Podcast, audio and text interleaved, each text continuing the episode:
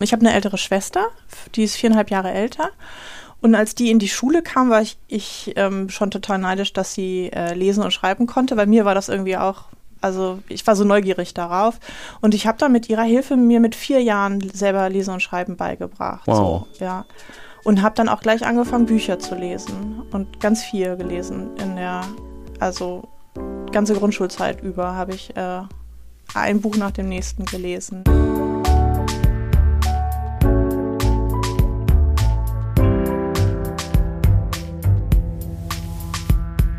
Lesen der anderen. Prominente Menschen sprechen über Bücher, die sie geprägt haben. Mit Christian Möller. Hallo, guten Tag, ich bin Christian Möller und das hier ist Das Lesen der anderen, ein Podcast, der unter anderem möglich gemacht wird durch meine Unterstützerinnen und Unterstützer bei Steady.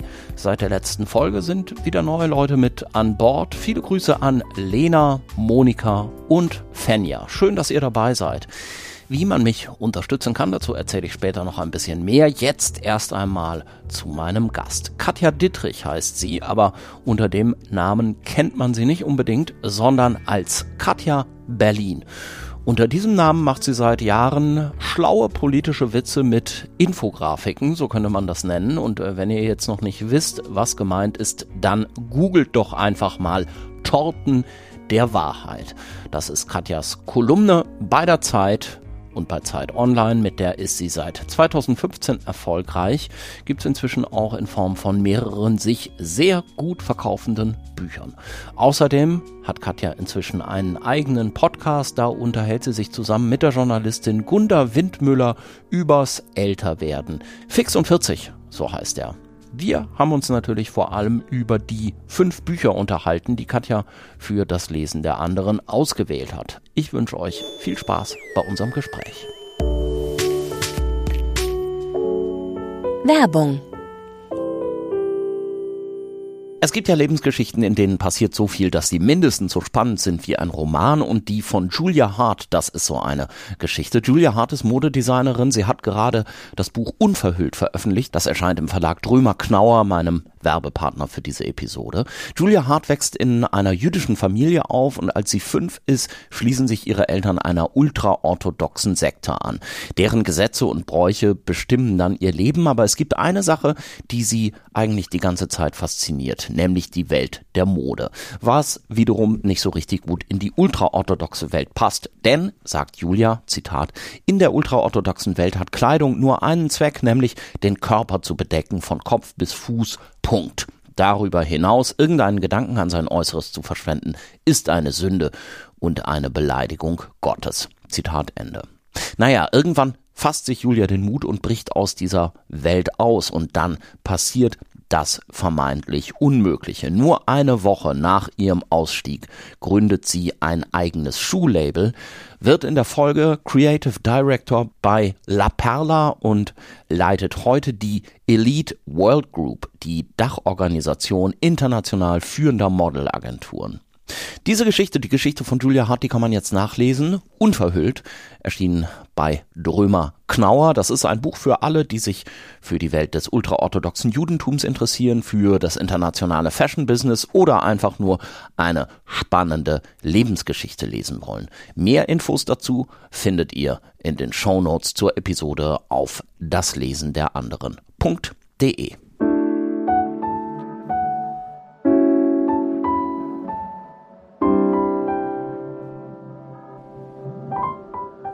So, dann würde ich es jetzt mal starten. Und es läuft jetzt. Und ich blicke auf einen Stapel zerlesener Bücher oder zumindest das eine, was du hier mitgebracht hast. Ist ganz schön zerlesen. Mhm. Hast du die das jetzt auch. extra nochmal aus dem Regal zusammengesucht? Ja. Also ich bin da jetzt durch mein Bücherregal durch und hab, muss ja eine Auswahl treffen. Ist gar nicht so leicht. Nee, ne? ne? Also Aber dafür hast du hast mir, wir haben ja vorher gemailt, du hast mhm. ziemlich flott zurückgeschrieben, ja, das wäre dann das und das. Ja, ich bin entscheidungsfreudig. Ach so. Ja. Gib mir irgendwie so eine Aufgabe oder eine Deadline und ich mache das dann auch sofort. Also ich äh, bin dann da immer relativ schnell, weil ich, ich glaube, es gibt Leute, die da gerne noch mal so eine Nacht drüber schlafen oder ja. irgendwie lange überlegen und dann noch mal revidieren und so ich bin. Äh, Ist dir das nicht so gegangen, dass du dann am nächsten Tag gedacht hast, ah, da wäre doch auch noch das, da sollte ich das nicht auch? Ja, aber das. Das lässt du dann nicht gelten. Das ist einfach. egal. Okay. Weil ich zu spät, Katja. Wie, wie lange hast du denn vor deinem Regal gestanden und hast es ausgesucht? Fünf Minuten. Fünf Minuten. Ja, also ich meine, bei ein, zwei, drei Büchern vielleicht wusste ich das auf Anhieb, Ja. welche es sein sollen. Und bei den anderen, da hast du ja auch gesagt, wie war nochmal meine Aufgabe? Ich soll fünf Bücher auswählen, Die die, dich geprägt die mich haben. geprägt haben. Und du hast Ja. aber in deiner E-Mail geschrieben, das muss jetzt nicht, das kann ich auch ein bisschen lockerer auslegen, Ja. dieses Wort. Und das habe ich dann auch gemacht. Ja, weil ich gemerkt habe, dass Leute hier schon manchmal sich sehr schwer getan haben mit diesem, ach, prägend, das klingt immer so bedeutungsschwanger und es soll ja einfach nur darum gehen, dass nicht alle Leute kommen und sagen, das sind meine Lieblingsbücher, schau mal, was für einen erlesenen Geschmack ich habe. So, das soll natürlich gerne auch sein, aber halt nicht nur. ja, ein bisschen ist es doch bestimmt auch. Ne? Natürlich. Also, ja, äh, aber ich hoffe, du lässt uns auch ein bisschen in Abgründe, Abgründe gucken. Nee, Nee, ich habe auch so einen Okay, danke fürs Gespräch. naja, du hast halt einfach das Glück, dass die äh, guten Bücher dich geprägt haben, nehme ich dann mal an. Was nehmen wir denn jetzt als erstes runter vom Stapel? Ich, ich habe ja vielleicht gedacht, wir gehen chronologisch vor Ja. ja. und fangen an mit den Kinderbüchern. Ja, Äh, wobei da habe ich dann ta- tatsächlich hinterher auch überlegt, weil ähm, ja prägen. Aber also als ich ein äh, Kind war, klar, dann gab es ja so, ich bin ja 1980 geboren, das war halt so klar, da wurdest du so ein bisschen mit Pippi Langstrumpf und, Mhm. und Astrid Lindgren sozialisiert.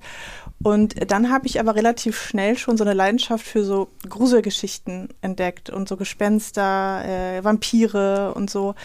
Und habe dann auch, ich glaube, wie auch fast alle in meiner Generation, viel zu früh Stephen King gelesen. Ja. Und ähm, dachte ich so, okay, das ist ja eigentlich auch ein, vielleicht so ein prägender Teil gewesen, aber letztendlich, da ging es ja um dieses Gruselgefühl. Das waren eigentlich keine Inhalte, die mich groß geprägt haben. Deswegen habe ich mich dagegen entschieden, jetzt irgendwie so ein Ach so. Geisterbuch zu wählen. ach so, oder im so. Sinne von, dass du jetzt gar nicht mehr sagen könntest, was in der S drin gestanden hat oder Wenig. so. Ich kann mich nur noch an dieses Gefühl erinnern, das irgendwie dann heimlich mit meiner Freundin im Fernsehen geguckt zu haben, als die Eltern weg waren und sie hat sich nicht mehr getraut, nach Hause zu fahren danach. Also das war dann vielleicht insofern prägend, weil es dieser äh, fürchterliche Grusel und dieser, äh, dieser Angst dann war. Aber inhaltlich fand ich das ja schon immer ein bisschen Banane. Aber da gibt's ja gerade so eine Diskussion auf Twitter. Ich habe die auch nur so aus dem Augenwinkel verfolgt, die ich aber ganz interessant finde. Ja, wie das so ist mit Büchern, die man vielleicht früher gelesen hat und an die man sich tatsächlich gar nicht mehr erinnert. Und wo man sich jetzt so ein bisschen so zurecht überlegt, was denn da so drin gestanden haben könnte. Und man weiß gar nicht, ob das überhaupt stimmt. Ich finde das ja ein ganz spannendes Thema. Also, dass wir so Bücher mit uns rumtragen und wir glauben, wir wüssten, wovon die handeln vielleicht auch und was für Figuren drin vorkommen und vermutlich stimmt das aber alles gar nicht. Aber ist es nicht mit allen Kindheitserinnerungen auch? Also wahrscheinlich hat Ja. doch jedes Familienmitglied eine andere Variante von diesem einen Weihnachten 1987 oder so, oder? Also ich glaube, wir erinnern doch alle so ein bisschen unsere Geschichten zurecht. Und warum sollte das mit Büchern anders sein? Das stimmt. Also, jetzt von dir kein, kein Stephen King für Nein. die ähm, frühe Phase deiner Biografie, sondern Alfred Alexander Milner oder Milne, weiß ich gar nicht. Milne, Milne. Pooh der Bär oder Winnie the Pooh. genau, Humor. ich finde, das ist eines der lustigsten Bücher, Ja, das ich kenne. Hast du das mal gelesen? Ich habe das ähm, gelesen und vorgelesen bekommen, weil ich habe das so in dieser Phase Anfang der 90er kennengelernt, als Harry Rowold so bekannt geworden ist, der das ja übersetzt hat und der das dann auch in der Hörbuchfassung ganz toll vorgelesen hat und würde auch sagen, das ist eines meiner Lieblingsbücher. Ach. ja, auf jeden Fall. Lustig. Also dann kennst du das. Ja, ich habe nämlich auch beide äh, Versionen mitgebracht, nämlich das Englische und das Deutsche, weil ich finde, dass die irgendwie nebeneinander beide gut bestehen, weil, wie du gesagt hast, die Übersetzung ja schon so großartig ist. Ja. Ähm, ich kann mich allerdings gar nicht mehr so richtig erinnern, wann ich das gelesen habe. Von wann ist dann dieses deutsche Buch? 1987 Ja. vielleicht ungefähr. Muss Ja. ich dann halt vielleicht acht, neun Jahre alt gewesen sein. Wie ich zu diesem Buch kam, weiß ich nicht mehr. Habe ich auch versucht, mich jetzt nochmal zu dran zu erinnern. Aber ich weiß, dass ich mich halt wirklich äh, totgelacht habe. Ich war schon, ich glaube mittlerweile, es ist ja eher ein Buch, was noch jüngere Kinder anspricht, weil Ja. ich denke, ich habe einen vierjährigen Neffen und manchmal denke ich bei diesem Buch, wird es so aus dieser Kindersicht beschrieben, wie mein Neffe manchmal vielleicht noch, also er hat so eine Information, aber äh, versteht es nicht vollkommen und macht dann aber so seine eigene Version aus seiner Wahrnehmung. Und so ein bisschen ist dieses Buch auch. Also ich finde es sehr aus dieser Kindersicht geschrieben. Ja. Ähm, und die entwickelt ja für erwachsene oder ältere Menschen eine Komik, die so nett ist, so liebevoll.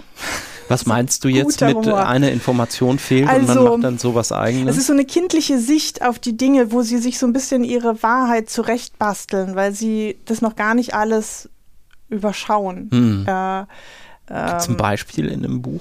Also in dem Buch ist es zum Beispiel so, äh, ähm, ich glaube ganz am Anfang will äh, Puderbär ähm, an den Honig der Bienen Mhm. und sein Plan ist es jetzt halt, sich als Wolke zu verkleiden, damit die Bienen nicht mitbekommen, dass er jetzt gerade an diesen Bienenkorb geht. Und so ist es so ein bisschen so ein Kinderplan einfach, Ja. der eigentlich in fast jedem äh, Kapitel so stattfindet, wie so eine Abenteuer, aber aus Sicht von Vierjährigen, finde ich. Das ist sehr schön geschrieben. Zeit für einen Mund voll.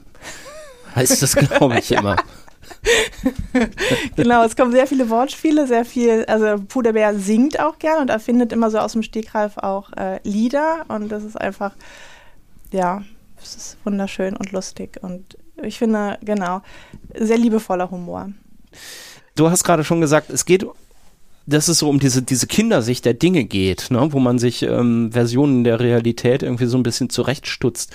Und im Grunde geht's ja in dem ganzen Buch um nichts anderes, oder? Also ein kleiner Junge, der ja eigentlich so wie bei Calvin und Hobbes, wo der immer so einen Stofftiger mit sich rumschleppt, hat, hat Christopher Robin, so heißt er, glaube ich, ne?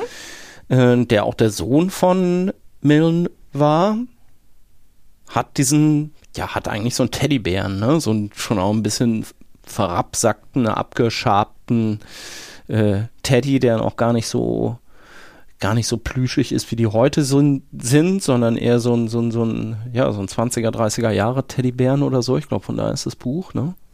Und Ich glaube, noch älter, ja. oder? Und es geht im Grunde darum, welche Geschichten dieser Teddybär erlebt, Ungefähr. oder? Mhm. So kann man das sagen, oder? Ja, also das ist so, das ist, die Geschichte ist so, wie es vielleicht viele Eltern kennen. Bei, mein Vater hat das bei mir auch gemacht, dass die so Geschichten über die Stofftiere der Ja. Kinder schreiben oder erzählen. Also mein Vater hatte mir damals auch so ein kleines Buch gemacht über Rosalinchen, meine Puppe, die dann irgendwie auch auf eine einsame Insel kommt oder so. Mhm. Das war nicht ganz so lustig und nicht ganz so lang wie Puder Bär, aber ich glaube, so diese Herangehensweise, die Eltern erfinden Geschichten für Kinder, ähm, ist bekannt, aber äh, das ist sozusagen perfektioniert.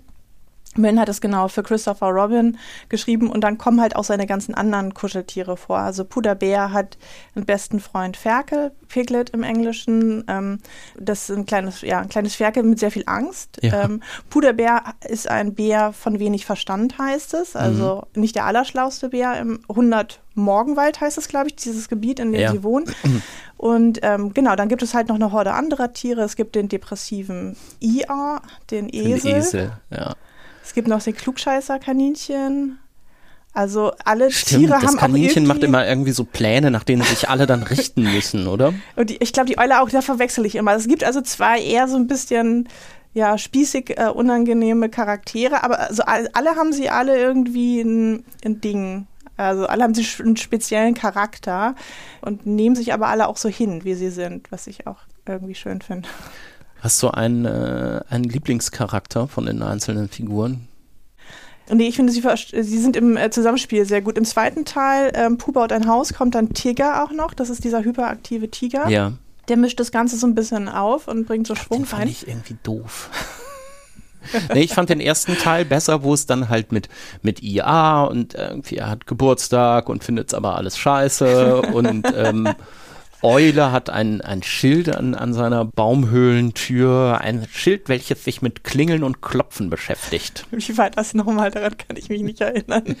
Ja, da steht halt drauf, man, wie oft man klingeln oder klopfen soll oder so. Ach so, Regeln. Und, ja, ja, so Regeln und aber Eule gilt ja immer so als besonders schlau, glaube ich, unter den anderen Tieren. Und ist es Ach, aber in kann Wirklichkeit auch ein bisschen lesen und schreiben, glaube ich. Das ja, aber halt nicht so, genau, aber nicht so richtig viel, wie sie tatsächlich vorgibt zu können, glaube ich.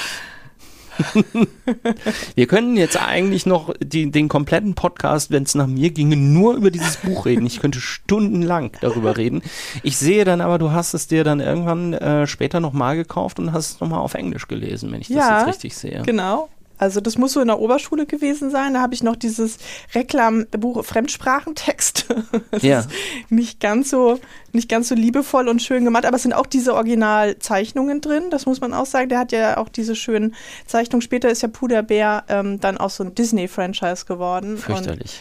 ja, und das ist dann sozusagen, der hat ja einen ganz anderen, ähm, ganz anderes Aussehen, aber diese anderen Zeichnungen, die sind so sehr schön altmodische, liebevolle Strichzeichnungen. Genau, und ich habe mir das Ganze nochmal auf Englisch gekauft und es ist ja ein Kinderbuch, deswegen konnte ich das auch in der Oberschule, glaube ich, schon mehr oder weniger auf Englisch lesen.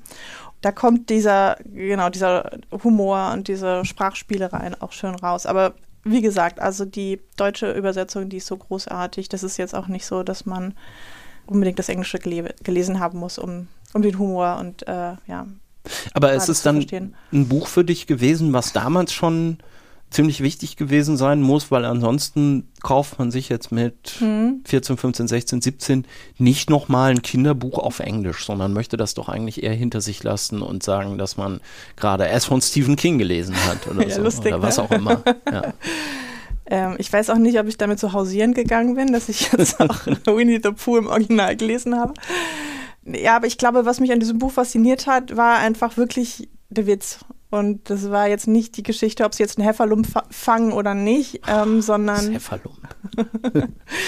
Aber sag mal, wie bist denn du so mit Büchern groß geworden? Hat das bei euch zu Hause eine große Rolle gespielt?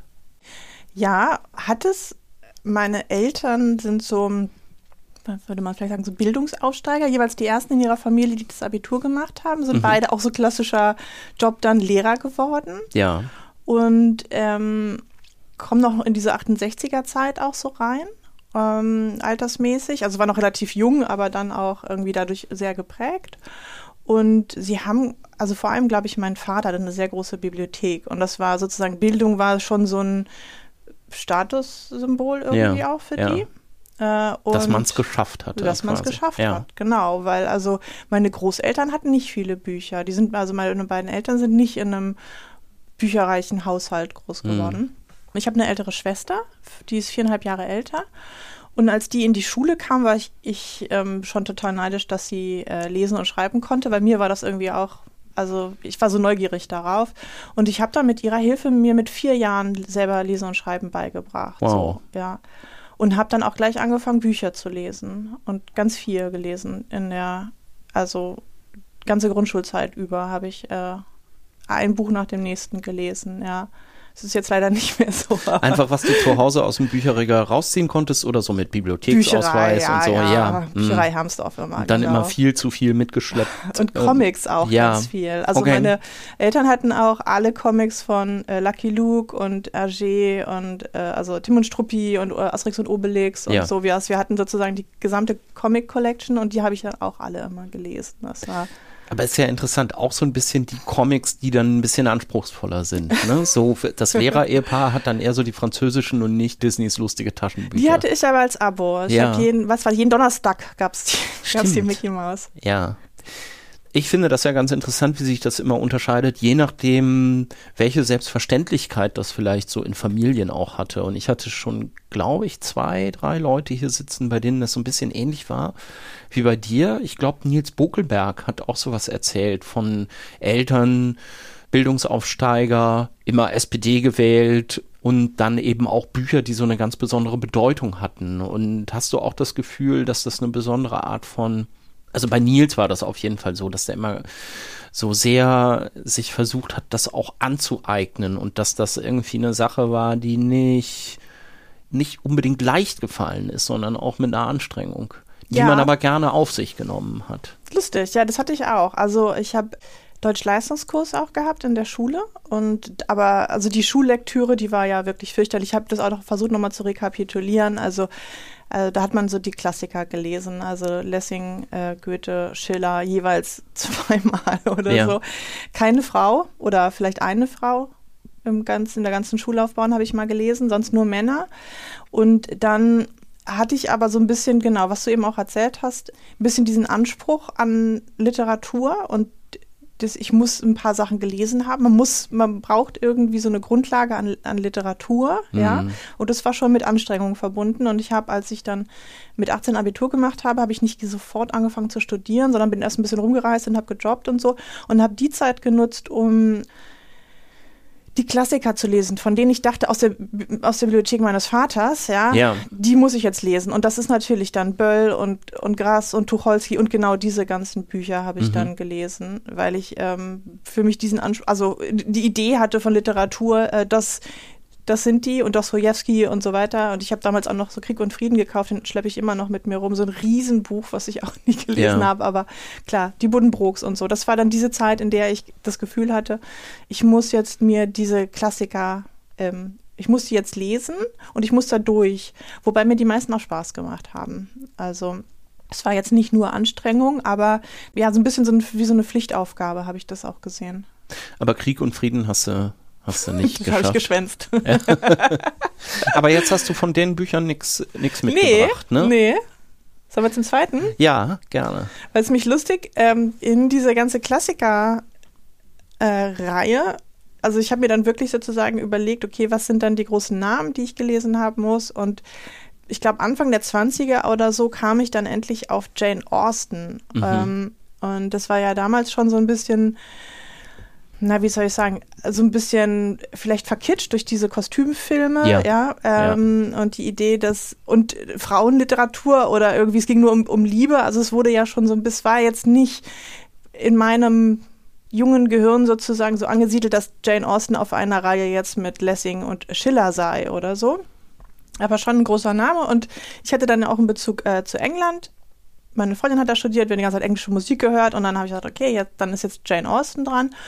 Und ich habe, ange ich glaube, das ist auch das erste Buch, was ich von ihr gelesen habe, Emma. Und ähm, Emma hat bei mir das erste Mal irgendwas ausgelöst, wo ich gedacht habe, oh, das hatte ich aber jetzt bei diesen anderen alten Schinken nicht so. Mhm. Ähm, das wenn ich habe, ähm, wenn ich jetzt irgendwie weiß ich nicht, Wilhelm Meisters Lehrjahre oder diese keine ganzen äh, Don Carlos von Schiller oder was weiß ich was gelesen habe, dann hatte ich nie den Eindruck, hm, ich verstehe dann irgendwas von der Gesellschaft früher oder von den Menschen früher, sondern es ging immer um, keine Ahnung, um irgendwelche Ideale, um Freiheit oder sowas. Vielleicht ja um das jetzt mal sehr provokant zu sagen, ein bisschen Männerkitsch auch, ja. Und dann dachte ich, jetzt komme ich auf den Frauenkitsch, aber das war nicht so. Und ich finde, Emma ist ein wirklich meisterhafter Roman, der mir ähm, das erste Mal so ein bisschen das Gefühl gejagt, ah, Sie beschreibt Menschen viel, ähm, so viel besser und menschliche Beziehungen und halt auch die Gesellschaft zu der damaligen Zeit, dass ich das das Gefühl habe, nicht dabei zu sein, aber viel näher dran bin als durch die Literatur aus, aus der Zeit, äh, ja. die ich äh, vorher gelesen habe.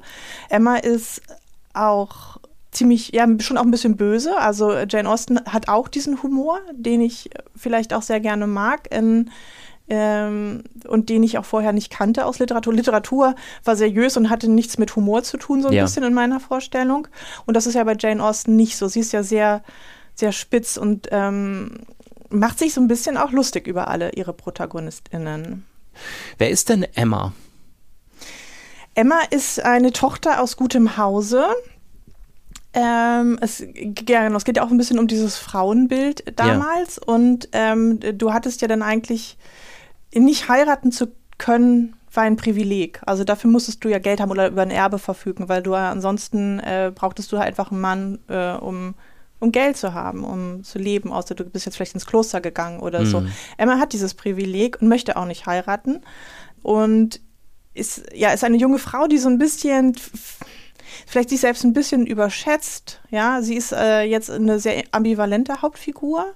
Die ist schon liebenswert ähm, und und gesellig und hat irgendwie gerne Leute rum. Aber sie denkt halt auch, sie sei eine super Kupplerin, ja, und möchte jetzt dann halt Leute verkuppeln und dann hat sie eine, guckt sie sich aus, eine Freundin, die eigentlich unter ihrem Stand ist, aber nimmt sich ihrer an, ist dann aber auch ein bisschen bisschen großkotzig vielleicht oder also ein bisschen dominant und denkt ja. halt, also es ist, es geht ja viel in, in dieser Zeit in England um, um Klasse und Stände und ähm, Genau, sie äh, möchte diese Freundin dann äh, verkuppeln an jemanden, der äh, aber eigentlich weit über ihrer Freundin mhm, steht. Mhm. und dann gibt es halt dieses Verwirrspiel, dass dann aber am Ende dieser Typ aber eigentlich in Emma verliebt ist und nicht in ihre Freundin. Und ähm, ihre, ihre Freundin äh, wurde vorher irgendwie äh, um die Hand gebeten von einem anderen, wo sie gesagt hat, nee, mach das nicht. Und sie, sie greift so ein bisschen in dieses, ähm, in dieses Leben der anderen ein und nicht immer unbedingt zum Guten, ja, aber aus schon irgendwie aus einem guten ähm, aus einer halbwegs guten Motivation heraus. Also es, es ist halt insofern schon auch ambivalent, würde ich mal sagen. Und dann, ähm, genau, dann hat sie halt ihren ähm, Vater, der, der ist ein Hypochonder. Also darüber macht sich Jane Austen auch immer so ein bisschen lustig, der dann irgendwie dauernd irgendwie krank ist.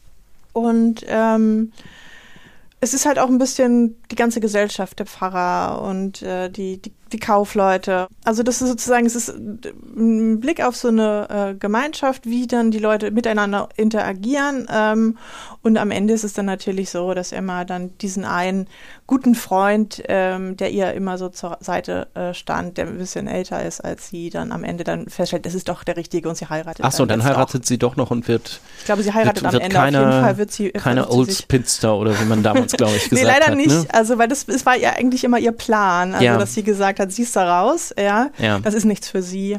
Aber am Ende äh, verliebt sie sich dann doch. Hattest du denn, als du es gelesen hast, den Eindruck, oh, warte mal, ich lese hier gerade zum ersten Mal eine Frau? Hat das für dich eine Rolle gespielt, bei diesem anderen Blick auch? Also, das glaube ich schon. Aber das war noch nicht so richtig bewusst. Ich habe darüber nachgedacht, weil ich eigentlich da schon gedacht habe, wow, es ist halt mal, es ist ein anderer Blick. Das, das merke ich schon, weil ähm, Frauenfiguren da anders beschrieben werden als in den Büchern, die ich vorher gelesen habe. Aber das war jetzt noch nicht so ein, deswegen habe ich das auch ausgewählt. Das war vielleicht so das erste Mal, dass ich gedacht habe, oh, okay, also dieses Klischee von irgendwie, das ist jetzt irgendwie so ein Liebesbuch oder sowas, das trifft halt gar nicht. Das mhm. kannst du ja aber auch irgendwie beim, beim Leiden des jungen Werther kannst du auch sagen, oder bei, bei Shakespeare kannst du auch sagen, es sind eigentlich alles nur so Liebesbücher. Also es ist irgendwie so ein bisschen, wenn sie es schreibt, das wird dann so ja, ja. Äh, negativ Bei Jane Austen war das damals äh, durch diese Verfilmung auch ein bisschen so, dass, glaube ich, viele Leute gedacht haben, das ist im Grunde sowas wie Rosamund Pilker, oder? Mm, ja, das kann gut sein. Ja dass da auch ähm, vielleicht auch gar nicht dieser spitze Humor und diese gute Beobachtung gar nicht ja. so gut wieder kam. Da ging das dann nur um dieses vordergründige, wer mit wem, ja. Aber das ist sozusagen ja bei Jane Austen, so wie ich es empfunden habe, nur so ein bisschen die Kulisse für diese ganze Gesellschaftsbetrachtung und für auch ein bisschen Frauenleben betrachten. Also mhm. natürlich die Frage, heiraten, ist es wichtig und wie? Und das ist sozusagen, ähm, hat es eine ganz andere Bedeutung und einen anderen Stellenwert als heute. Aber es war jetzt noch nicht so, dass ich gesagt habe, ich ähm, muss jetzt viel mehr Bücher von Frauen lesen. Okay. Diese Bewusstwerdung, die kam dann erst ein paar Jahre später. Also ich habe danach, weiß ich noch, dann kamen diese ganzen amerikanischen Romanciers, die dann so groß waren, ne, weil wir alle gelesen haben, Jonathan Franzen und so weiter. Jeffrey so Eugenides. Genau, so. genau. Ja. Also die kamen dann, nachdem ich äh, Austin gelesen habe. Und dann habe ich irgendwann, glaube ich, irgendeines dieser Bücher weggedacht, ich kann das nicht mehr, das ist, langweilt mich zu Tode. Das ist ja, ja immer, das ist ja wirklich eigentlich immer das gleiche Buch. Und äh, dann bin ich in mich gegangen und habe gedacht, okay, also du hast jetzt so viele Klassiker gelesen, du hast jetzt diese, diese zeitgenössischen Romane gelesen, aber irgendwas fehlt und dann ist mir aufgefallen, oh, ich habe viel zu wenig Frauen gelesen. Mir fehlen eigentlich die ganzen großen Frauen. Warum? Und dann habe ich ähm, den nächsten, also den nächsten Schritt, den ich dann gegangen bin, der war dann, ähm, ich glaube, es fing an mit Hertha Müllers Nobelpreis. Das war, glaube ich, so, dass es mir so ging, wie vielen wäre es denn Hertha Müller, als sie ja. gewonnen hat. Und dann war ja Atemschaukel, das hieß es Atemschaukel? Ja. Ja, das Buch, Fall. was dann auch alle gelesen haben. Ja. Ich auch. Und ich glaube, das hätte ich eigentlich vielleicht auch nochmal mitbringen müssen. Ja, das war dann sozusagen nochmal vielleicht der zweite Schritt nach Jane Austen, wo ich dann anfing, Frauen zu lesen. Bewusst. Da habe ich dann gedacht, okay, ich gehe jetzt mal die Nobelpreis äh, Trägerinnen durch. ah, ich verstehe. Und damit wären wir dann ja eigentlich auch beim nächsten Buch. Und beim übernächsten auch. Ach so, ja, stimmt. Ja. Ja, aber da, du, ich glaube, erstmal in der Reihenfolge kommt vermutlich dieses sehr schön zerlesene da, ne? Ja, das habe ich genau. auch nochmal auf Deutsch. Es ist wirklich sehr zerlesen. Das war nämlich meine Entdeckung. Das war Toni nämlich Morrison. Toni Morrison, Beloved oder Menschenkind auf Deutsch. Ja, also Literatur als Aufgabe oder als äh, ja so ein ja. bisschen äh, ein bisschen Arbeit muss sein. Dann habe ich äh, mir angeguckt, okay, welche Nobelpreisträgerinnen gibt es denn? Und ich äh, stieß auf Toni Morrison und dachte, ah, mein Vater hatte damals Jazz von Toni Morrison ja. im Regal stehen. Ja. Und ich dachte immer, das wäre ein Jazzbuch von einem Typen. Ich hatte, also als Kind, ich hatte keine Ahnung. Und dachte, ach, das ist Toni Morrison. Und äh, habe dann aber als erstes ihr Buch God Help the Child gelesen und das hat mir sehr, sehr gut gefallen. Äh, und deswegen dachte ich, ich lese noch mal ein zweites Buch von ihr und stieß dann auf äh, Beloved. Menschenkind. Und das ist das Buch, also ich glaube, das Buch, was mich am meisten aufgewühlt hat von allen Büchern, die ich je gelesen habe. Und ich glaube, immer schon, wenn ich daran denke, bekomme ich so ein Kloß im Hals. Ja, ja. Hast woran liegt gelesen? das? Nein, ich kenne es gar nicht. Okay, ich kenne tatsächlich auch nur Jazz. Ah, okay. Peinlicherweise. Mhm. also Toni Morrison ist die erste afroamerikanische äh, Preisträgerin des Literaturnobelpreises. Ähm, und in Beloved, das ist wahrscheinlich auch mit das Werk, was so, so ein bisschen ihr, eines ihrer Hauptwerke ja. auf jeden Fall ist, okay.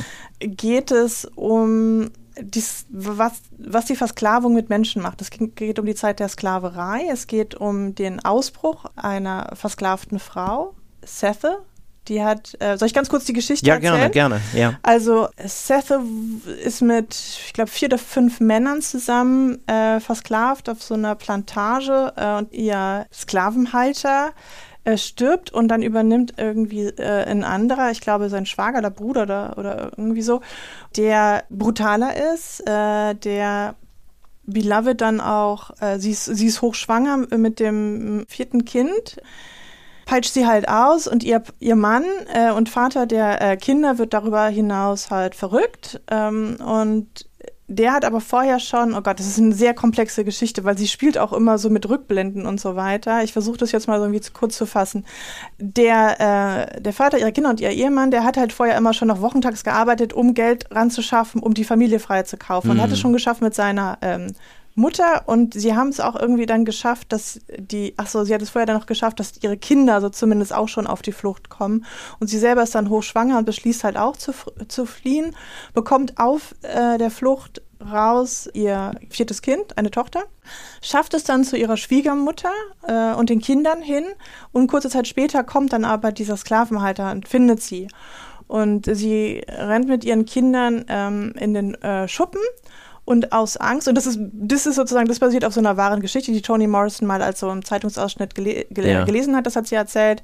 Das ist diese Geschichte einer äh, versklavten Frau, die dann äh, aufgespürt wird und äh, lieber ihre Kinder tötet, als sie in die Sklaverei zurückzuschicken. Und das ist in dem Beloved halt auch so, dass Sethe dann ihre ähm, erste Tochter, also ihr drittes Kind, tötet und will auch gerade das äh, Baby töten, aber dann kommen die Leute irgendwie in diesen Schuppen und reißen sie weg und schaffen das auch so, sie, sie frei zu bringen, weil sie dann, also ich, ich weiß nicht mehr genau wie dann, aber mhm. dieser Sklavenhalter, der wird dann weggeschickt, sie, sie schafft es halt mit Hilfe der, der Helfenden äh, in die Freiheit und ähm, dann zieht in dieses Haus, wo sie dann wohnen, halt so ein Geist ein. Also äh, auf dem, sie, das Kind wird beerdigt und auf dem Grabstein steht Beloved und äh, dann geht es so ein bisschen, äh, ich würde jetzt mal sagen, um die Geister der Vergangenheit, um, um ja. Trauer und, Trau und Traumabewältigung. Und dieses, dieses, dieser Geist zieht ein und lässt diese Familie dann auch nicht los. Bis dann irgendwann äh, aus der Vergangenheit einer der anderen Männer von der Plantage dazu kommt und mit Sethe so eine Art zarte Liebesgeschichte mhm. anfängt. Mhm. Und das könnte der Weg ja erstmal zur Heilung sein, ja. aber das ist es nicht, denn dann kommt eine junge Frau in das Haus, die sich Beloved nennt und ähm, zerstörerisch destruktiv ist. Und okay. das ist dann sozusagen die Geschichte, wie, wie dann Fessel reagiert, wie sie denn die am Ende los wird und ein bisschen den Weg zur Heilung findet. Das ist jetzt mal so diese vordergründige Geschichte, aber eigentlich, es geht halt um, was ich eben auch schon gesagt habe, um die Geister der Vergangenheit und ja. es geht damit darum, was so eine Versklavung dann letztendlich auch mit den Menschen macht, weil wir kennen vielleicht so ein paar Sklavenbefreiungsgeschichten, ja, mhm. und die enden dann immer mit dem, an dem Punkt, wo sie dann in die Freiheit gekommen sind. Aber da mhm. setzt dieses Buch eigentlich erst ein, weil was bleibt von den Menschen äh, durch, durch Trauma und durch Gewalt und diese ganzen schrecklichen Dinge. Und das, das macht es so auffühlend und so traurig. Hast du, du hast es ja gelesen. weil du dir vorgenommen hattest, jetzt mehr Frauen zu lesen. Genau. Jetzt bist du mit Toni Morrison aber gleichzeitig auf ähm, damals zumindest noch eine der wenigen schwarzen Autorinnen gestoßen. Als was hat's dich mehr beeindruckt oder als was hast du es damals mehr gelesen als eine Geschichte aus einer weiblichen Perspektive oder aus der schwarzen Perspektive?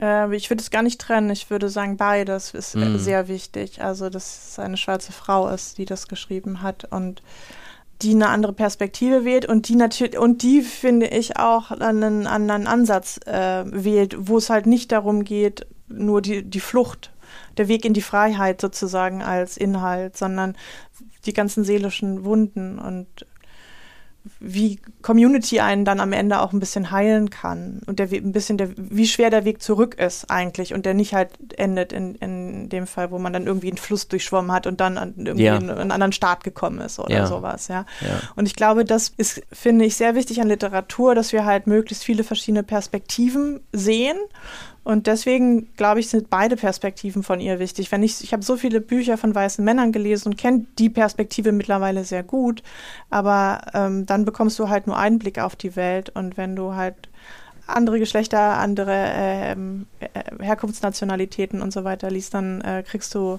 vielleicht ein umfassenderes Bild auf alles Mögliche. Und in dem Fall ist es, glaube ich, mhm. sehr wichtig auf diesen wichtigen Teil der Geschichte. Werbung es gibt sie ja, diese Bücher, die man nicht mehr aus der Hand legen kann. Und so eins ist Der Papierpalast von Miranda Cowley Heller. Der Page-Turner dieses Sommers.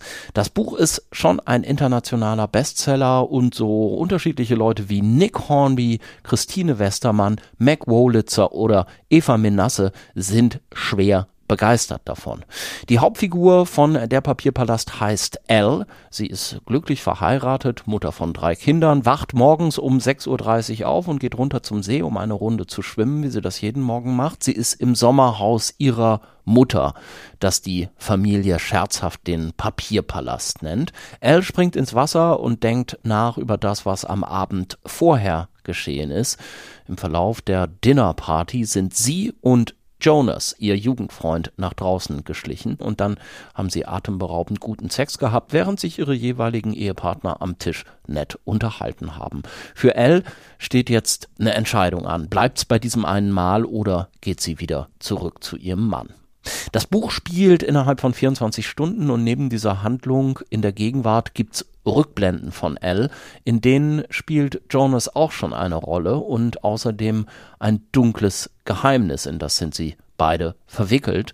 Und es bestimmt Els Leben eigentlich bis heute. Dabei geht es auch darum, wie Traumata in der Familie und in unserem eigenen Leben unsere Entscheidungen bestimmen.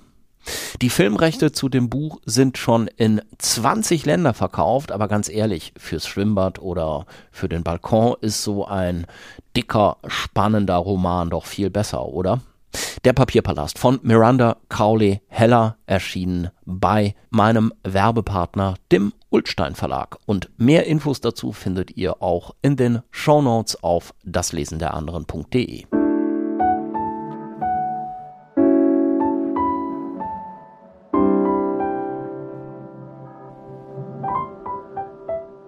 Wir kommen zum das Lesen der anderen Fragebogen. Kurze Fragen und möglichst spontane Antworten über Bücher und Lesen.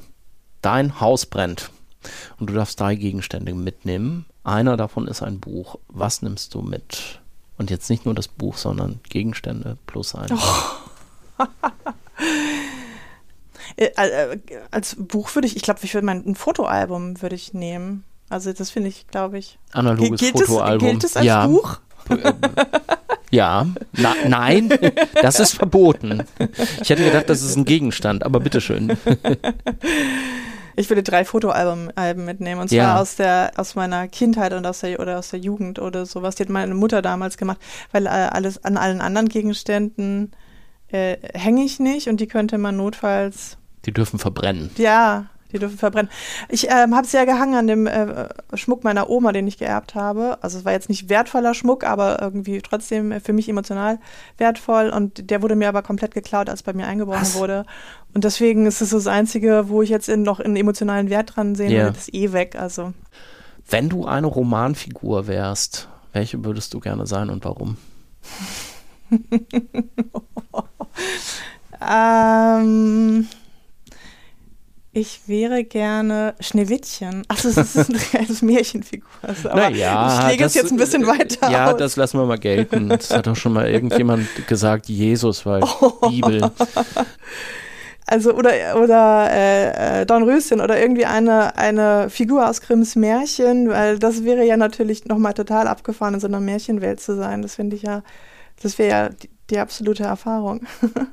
Blut im Schuh haben. Naja, ich weiß nicht, aber das ist deine Entscheidung. Wenn du mit einem Schriftsteller, einer Schriftstellerin vergangener Jahrhunderte oder Jahrzehnte sprechen könntest, mit wem und worüber? Ich glaube, dann würde ich, dann würde ich mal mit Jane Austen sprechen wollen, bei einem guten Tee und Gurkensandwiches über, über äh, die Gesellschaft damals und die Veränderungen. Kommt es bei Jane Austen so häufig vor, diese Cucumber-Sandwiches? Äh, Oder isst du einfach so gerne Gurken-Sandwich und würdest gehört das jetzt dann einfach auch zu einem guten Tee. Ja, findest du? Okay, weiß ich gar nicht. Hast du einen bevorzugten Leseort? Mm, der Strand. Ich kann total gut am Strand lesen, weil dann hast du meistens keinen Handyempfang. Ähm, nichts, was dich ablenkt. Keinen bestimmten Strand. Nee, irgendeiner. Also vielleicht jetzt nicht irgendwie Ostsee im November oder so, aber irgendein ein warmen Strand. Hast du schon mal an einem besonders unbequemen Leseort ein Buch zu Ende gelesen, weil es einfach so spannend war, dass du es nicht weglesen konntest? Flugzeug. ja. ähm, wie ist dein Bücherregal sortiert? Nach ähm, Herkunftsländern. Echt? Ja, oder Regionen. Hm? Warum? Weil das für mich am naheliegendsten ist. Also, wo ich weiß, okay, das ist jetzt, das ist jetzt die englische, die, die britische Literatur, die Amerikaner, die Südamerikaner, kleine Afrika-Sektion, viel große Deutschland, bisschen Frankreich. Also das ist so, danach gehe ich, glaube ich. Hast du auch so, so Lesephasen, wo du oder gehabt, wo du sagst, oh, jetzt gerade hier Lateinamerikaner und solche mhm. Sachen, ja. Mhm. Auch, glaube ich, auch nach dem Nobelpreis von Mario Vargas Llosa ja. nicht schlecht aussprechen kann. Den mochte ich auch sehr gerne. Muss man Bücher, die man angefangen hat, zu Ende lesen oder bist Nein. du? Nein. Nein. Also das, glaube ich, habe ich früher gedacht, als ich noch irgendwie dieses Literatur muss Arbeit sein. Ja. Nee, also ich ähm, habe jetzt zum Beispiel gerade ein Buch auch einfach weggelegt, was ich sehr lange lesen wollte, mir vorgenommen habe und mich auch wirklich darauf gefreut habe, weil ich nur Gutes gehört habe. Die Wand mhm. von Marlene Haushofer. Ja liegt bei mir da auch noch rum. Ja, also da habe ich jetzt auch abgebrochen, weil das ist ja über Jahre, wie sie in der Einsamkeit ist, sehr detailliert mit, dann muss sie wieder Heu irgendwie einfahren und die Kuh füttern und das halt, das, das ging dann irgendwie über 100 Seiten habe ich es gelesen und habe es weggelegt. Und jetzt in die Schweizecke gestellt oder wo ist es nochmal mal in Haushofer? das ist eine gute Frage. Wo muss man, Liegt doch auf wo dem muss man, wo muss man Kühe füttern in der nicht. Schweiz? Eselsohren oder Lesezeichen? Beides. Random. Beides im selben Buch auch, ja, oder wie? Okay. Ja. E-Book oder gebundenes Buch? Ähm, gebundenes Buch, aber nicht, also jetzt nicht militant, sagen wir mal so. Also ich bin da jetzt, ich hatte auch mal so einen E-Book-Reader, aber ich glaube, der ist irgendwie noch bei meinem Ex-Freund oder so. Den habe ich dann irgendwie nicht wiederbekommen oder mir nicht wiedergeholt. Und dir dann aber offensichtlich auch keinen neuen gekauft. Und mir offensichtlich ja. keinen neuen gekauft, genau. Das finde ich ganz interessant. Das ist, also geht mir ganz genauso und das habe ich jetzt auch schon echt von ein paar Leuten gehört, die gesagt haben, ja, ich habe das mal probiert. So vor zehn Jahren war das meistens mhm. so die ersten Kindles und ähm, wie sie alle heißen mögen. Und dann, nee, nee, ist es für mich irgendwie nicht. Und merke ich bei mir auch, dass ich jetzt einfach lieber ein Buch wieder habe und das dann, das dann auch im Urlaub zum Beispiel eher so auf mich nehme, zu sagen, okay, mhm. ich kann mich nicht entscheiden, dann muss ich halt fünf Bücher mitschleppen. Aber das kann jetzt nicht die äh, Sache sein, dass ich dann einfach ähm, mhm. nur so ein Ding da mit habe. Ich weiß auch gar nicht warum. Aber wenn ich es hätte, finde ich es schon praktisch. Und ich glaube, ich fand es damals auch beim Lesen gar nicht so groß anders. Aber ich ziehe ja jetzt bald wieder um. Jedes Mal was im Umzug denke ich, oh, scheiß Bücher. Ja, ja, also, und da wäre doch so ein E-Book-Reader einfach echt ja, ja, ein Vorteil. Das stimmt, das stimmt, das ist wohl wahr. Du musst dich für eine Sache entscheiden, also ab jetzt nur noch im Leben. Schreiben oder lesen? Lesen. Ich hasse Schreiben. du musst dich für eine Sache entscheiden, jetzt nur noch im Leben. Lesen oder Musik? Mm. Lesen. Ja. ist aber fies. Ja, ich weiß. Einatmen oder ausatmen, du musst dich entscheiden. Du sitzt auf dem Sofa oder liegst am Strand mit dem Buch, auf das du dich den ganzen Tag schon gefreut hast. Womit kann ich dich da noch weglocken?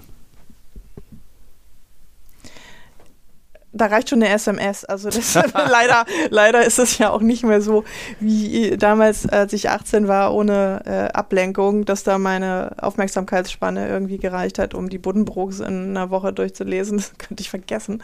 Also das ist ähm, ja bei mir überhaupt nicht, wahrscheinlich wie bei den allermeisten ja überhaupt nicht mehr der Fall, dass ich da Ja. mich davon nicht mehr weglocken lassen würde.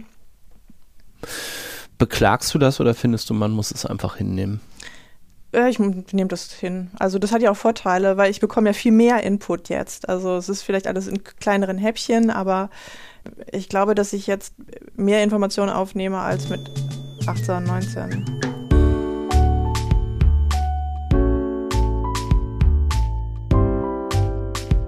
Das Lesen der anderen hört ihr und wenn euch dieser Podcast gefällt, dann habt ihr vielleicht Lust, mich zu unterstützen. Ja, dann gibt's dafür mehrere Möglichkeiten. Die erste ist wirklich ganz easy. Einfach diesen Podcast kostenlos abonnieren in der Podcast-App eurer Wahl. Also nicht jede Folge einfach einzeln anklicken. Das heißt ja nicht, dass ihr alle auch hören müsst. Wenn euch eine Folge nicht interessiert, dann klickt einfach weiter. Aber abonnieren, das ist für mich total wichtig. Könntet ihr eigentlich direkt jetzt machen, falls ihr es nicht eh schon habt. So, dann Möglichkeit 2. Gebt mir eine 5-Sterne-Bewertung bei Apple Podcasts oder schreibt sogar eine kleine Rezension. Müssen ja nur ein, zwei Sätze sein, mehr nicht. Möglichkeit 3. Sagt's weiter. In den sozialen Medien, bei Instagram, bei Twitter, bei Facebook oder auch in der Bibliothek, im Buchladen, bei Freunden, Kollegen und so weiter und so fort. Möglichkeit Nummer 4, das ist dann der Premium Support und hilft mir wirklich am meisten. Unterstützt mich doch bei Steady. Steady, das ist ein Dienst im Netz, da können Leute wie ich, die ihre kreative Arbeit erstmal kostenlos veröffentlichen, sich mit Mitgliedschaften finanzieren. Es kostet nicht viel, hilft mir aber sehr viel. Und zum Dank kriegt ihr dann die Podcast-Folge immer ohne Werbung und auch ohne diese Eigenwerbung hier. Schaut dazu doch gerne mal vorbei auf daslesenderanderen.de slash unterstützen. Vielen Dank. So, und jetzt geht's weiter mit dem Gespräch. Okay, wir kommen zu den weiteren Büchern auf deinem Stapel. Was liegt denn da als nächstes? Hast schon eben gesagt, ist auch eine Nobelpreisträgerin, ne? Genau, und es ist ähm, gut, es, äh, äh, ich weiß ja nicht, wann du diese Folge jetzt ausstrahlst, aber heute ist ja der 36. Jahrestag von Tschernobyl, von der Ja. Katastrophe. Und Tschernobyl hat mich auch als Kind total geprägt, also als Ereignis, nicht als Ja. Buch. Ja. Ich war sechs und ähm, es war, wir waren in äh, West-Berlin, habe ich gewohnt, mit der Familie. Das war ähm, für meine Mutter, glaube ich, auch eine extrem schreckliche Zeit. So drei Kinder, dann die Angst vor, vor, vor der Strahlung, wo, wo ist die Wolke, wo regnet's. Ähm, Hm. wir durften dann nicht mehr im, im Sandkasten spielen. Meine Mutter hat dann irgendwie, es gab nur noch so, so Milchpulver aus Dänemark Stimmt. oder so. Ja. Keine Pilze mehr. Und das war ja nur eins dieser Horrorerlebnisse, weil ich glaube, die Kindheit in West-Berlin in den 80ern war ja sowieso geprägt von irgendwie Angst vor Krieg, äh, dass Reagan dann die Atombombe zündet, dann immer diese schrecklichen Grenzerfahrungen aus der DDR raus. Einmal äh, sind wir durch die Transitstrecke durch die DDR Ja. gefahren und als wir rauskamen, Bruder war noch ein Baby, haben dann die Grenzer gesagt, ja, sie sind aber nur mit zwei Kindern eingereist, warum haben sie jetzt drei Kinder hier? Und das war dann natürlich, das ist sozusagen der absolute Schockmoment. Gott. Ja. Stimmte das? Ja, also die haben das wahrscheinlich nicht gesehen. Mein, mein Bruder war noch ein sehr kleines Baby und die Haben's haben bei der Ausreise. Die haben es bei der Ausreise, Ja. also äh, vielleicht, da war auch schon viel Schikane dabei. Also Ja. man musste ja zum Beispiel auch mal stundenlang warten, grundlos und weil die das Auto durchsuchen mussten und so. Nee, einfach weil sie dich haben warten lassen Ach so. wollen. Das war auch so ein bisschen so die Bestrafung. Ich weiß nicht, damals gab es ja auch, es gab auch so ganz viel so richtig kindische Schikane. Über Westberlin sind auch dann auch ähm, nachts dann immer so Überschallflugzeuge von der, der Russen dann geflogen und haben immer diesen Sonic Boom dann, also diesen super lauten Knall Ja. irgendwie tönen lassen und so. Also es war, es war ja ein totales Kindergarten-Kalter-Kriegsszenario da aber schon sehr bedrohlich und vor allem halt als Kind. Und dann kam noch Tschernobyl und das war irgendwie auch eine, ein wichtiges Ereignis äh, in meinem Leben. Und ich habe es aber nie so richtig verstanden. Ich hatte halt immer noch so mein, meine kindliche ähm, Angst und Auffassung, was damals passiert ist.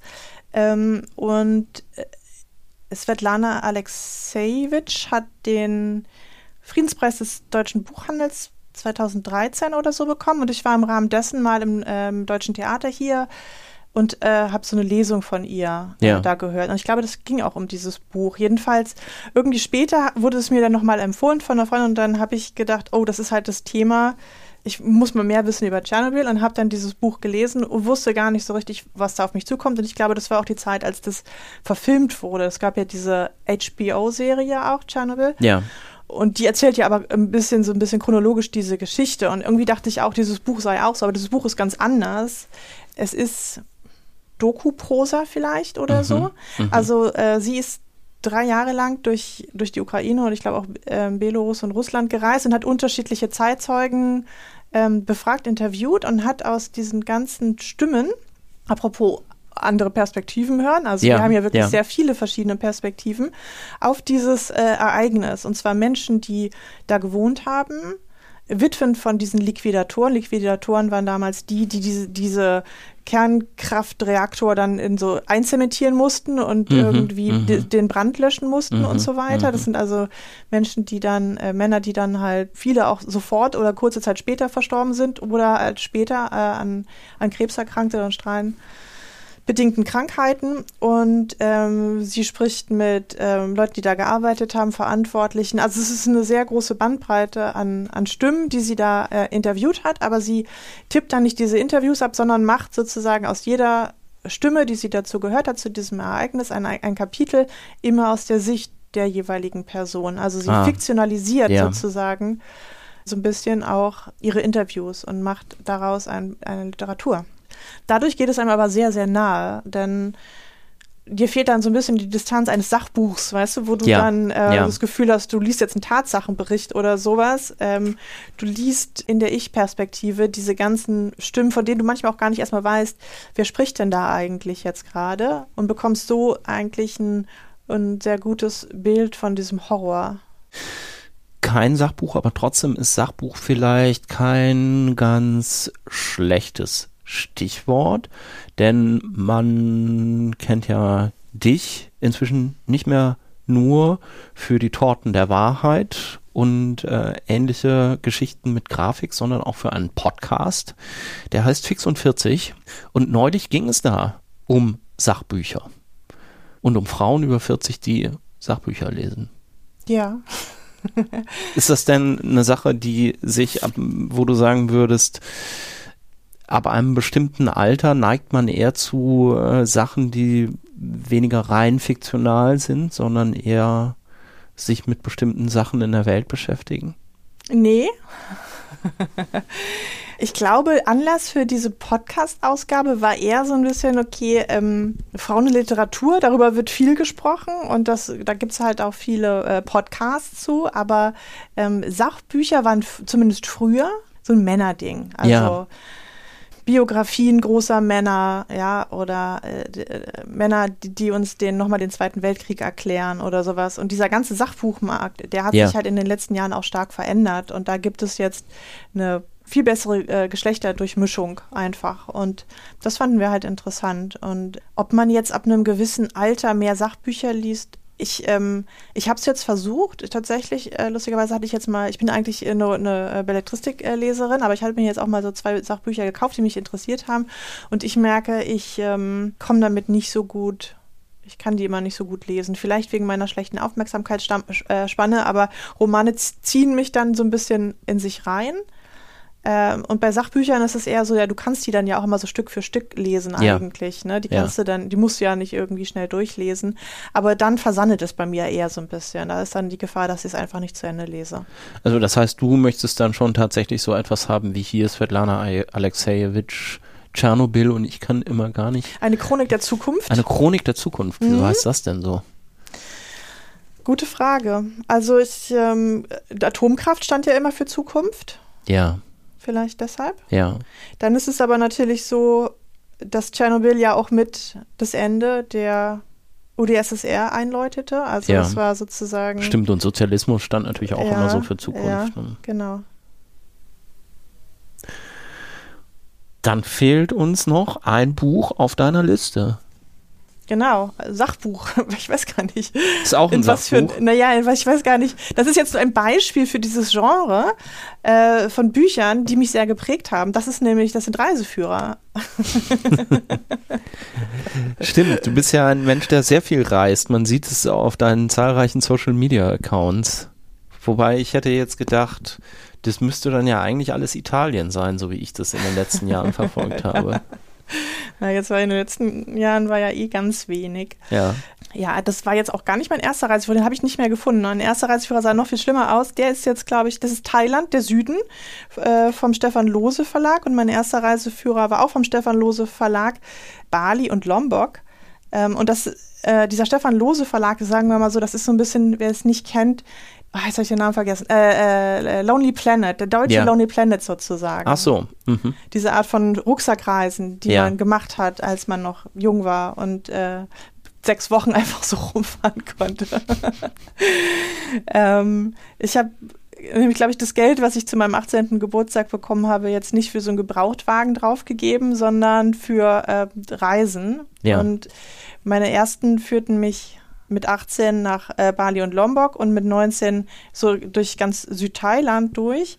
Und äh, diese, damals gab es ja noch keine Handys, damals gab es schon noch ein paar also Internetcafés, aber du hattest Ja. noch gar nicht so richtig diese ganze Online-Information zur Verfügung. Und deswegen ähm, hast du, um äh, zu reisen, brauchtest du halt diese Reiseführer, diese sehr dicken, wo dann auch wirklich alles drin stand, auch so Fährverbindungen, wie du mit dem Bus kommst Ja. äh, und auch, äh, wo kannst du da übernachten in irgendwelchen Dörfern. Das war alles ja noch viel weniger touristisch entwickelt, als es heutzutage ist. Ich glaube, das Bali von 1998 ist ein sehr anderes Bali als äh, das von heute. Ich glaube, dass aber dieser, dieser Reiseführer, der sozusagen dein ständiger Begleiter ist und wo du dann immer guckst, okay, wir müssen jetzt weiter, wie und wo und ja. so weiter, Ja. ähm, hat für mich, also hat uns einfach wunderbare Reisen beschert und hat, glaube ich, mich dann auch so ein bisschen weiter bestärkt in der Art, wie ich Urlaub mache oder verreise, dass ich einfach nicht irgendwie buche und dann im Hotel bin und da ähm, dann abends irgendwie zum Buffet gehe oder sowas. Und ich will das jetzt auch gar nicht schlecht machen. Ich glaube, äh, wir haben alle andere Arten, uns zu entspannen. Äh, meine Art von Entspannung ist es halt, komplett zu eskalieren und irgendwo hinzufahren und da die ganze Zeit wild rumzulaufen und alles anzugucken und weiterzufahren und so. Ja. Das finden viele Leute überhaupt nicht erholsam, aber ich schon. Dafür brauche ich so eine Reiseführer. Also mittlerweile braucht man sie natürlich nicht mehr, weil du alles im Handy hast. Und trotzdem kaufe ich immer noch gerne Reiseführer, weil ich da auch einfach gerne am Strand liege und dann lese ich, also ich will auch diese ganzen Informationen. Ich will nicht diese schönen äh, Wallpaper-Reiseführer, wo dann nur so zehn schöne Fotos sind von irgendwie teuren Hotels, sondern ich will dann auch wissen, was war 835 hier an dieser äh, so, Stelle und so ja. und welcher König war hier 1900 noch irgendwas. Also diese ganze Quatschinformation, die du dann liest und sofort wieder vergisst, aber die möchte ich gerne haben. Also schon so ein bisschen, so wie du in einem ähnlichen Alter auch an die Klassiker der Literaturgeschichte rangegangen bist. Als Arbeit, die man mal geleistet haben sollte. Ach so, nee, ach so, ich, das würde ich zum Beispiel nicht als Arbeit Nee. sehen. Nee, das würde ich halt so sehen, okay, ich, ich, ich sammle jetzt ganz viele Informationen, um diesen Ort, an dem ich jetzt bin, so ein bisschen besser zu verstehen. Und äh, da sind dann auch vielleicht, keine Ahnung, was war hier in der Steinzeit und die Merowinger oder sowas. Hilft mir natürlich nicht so viel, aber ich sehe das als ein Puzzleteil, um zu wissen, wo ich gerade bin. Wie bist du denn mit 18 darauf gekommen zu sagen, jo, Bali und Lombok soll es jetzt mal für mich sein? Ich hatte einen Freund, der so ein, auch so ein totaler Reisefreak war. Der, der hat mich so ein bisschen mitgenommen. Und es war aber, wir haben uns so ein bisschen gesplittet. Also ich bin alleine nach Bali geflogen, habe ihn da dann getroffen und dann ist er aber mit einem anderen Kumpel weiter und ich bin, und dann ist eine Freundin gekommen und ich bin mit ihr weiter. Und in Thailand war ich nur mit ihr. Also äh, ich glaube, den ersten Impuls hat er dann so gegeben, aber wir haben den dann gerne aufgegriffen und haben dann ohne ihn auch weitergemacht. Und ich bin Genau, ich bin weiter immer so ein bisschen so gereist. Nicht immer Fernreisen, also ich bin jetzt halt ein totaler Europa-Fan auch geworden und da gibt es auch noch so viele Ecken, die ich sehen möchte. Ich muss gar nicht jetzt mehr noch unbedingt nach Asien oder so. Ich möchte, glaube ich, mal wieder nach, nach Malaysia. Das ist vielleicht noch das einzige Ziel. Aber ansonsten geht es bei mir nicht darum, dass ich sage, ich muss unbedingt alle exotischen ja. Ziele sehen, ja. sondern ich bin gerne an, äh, Ort, an ganz anderen Orten, aber das kann halt auch in Italien sein oder in Portugal oder so. Wo es früher halt zum Beispiel Merowinger gegeben hat. Bestimmt, hier gab es im Thailand im Süden her nicht. Das war das Lesen der anderen mit Katja Berlin und fünf Büchern. Und am Schluss wie immer die Frage, was bedeuten die Bücher im Allgemeinen? Weil das waren ja jetzt sehr unterschiedliche, ne? Also unterschiedliche Arten von Perspektiven, die die eröffnet haben. Aber ich glaube, das ist auch für mich das Beste, was Literatur leisten kann, unterschiedliche Perspektiven zu öffnen. So viele wie möglich. okay, vielen Dank. Danke.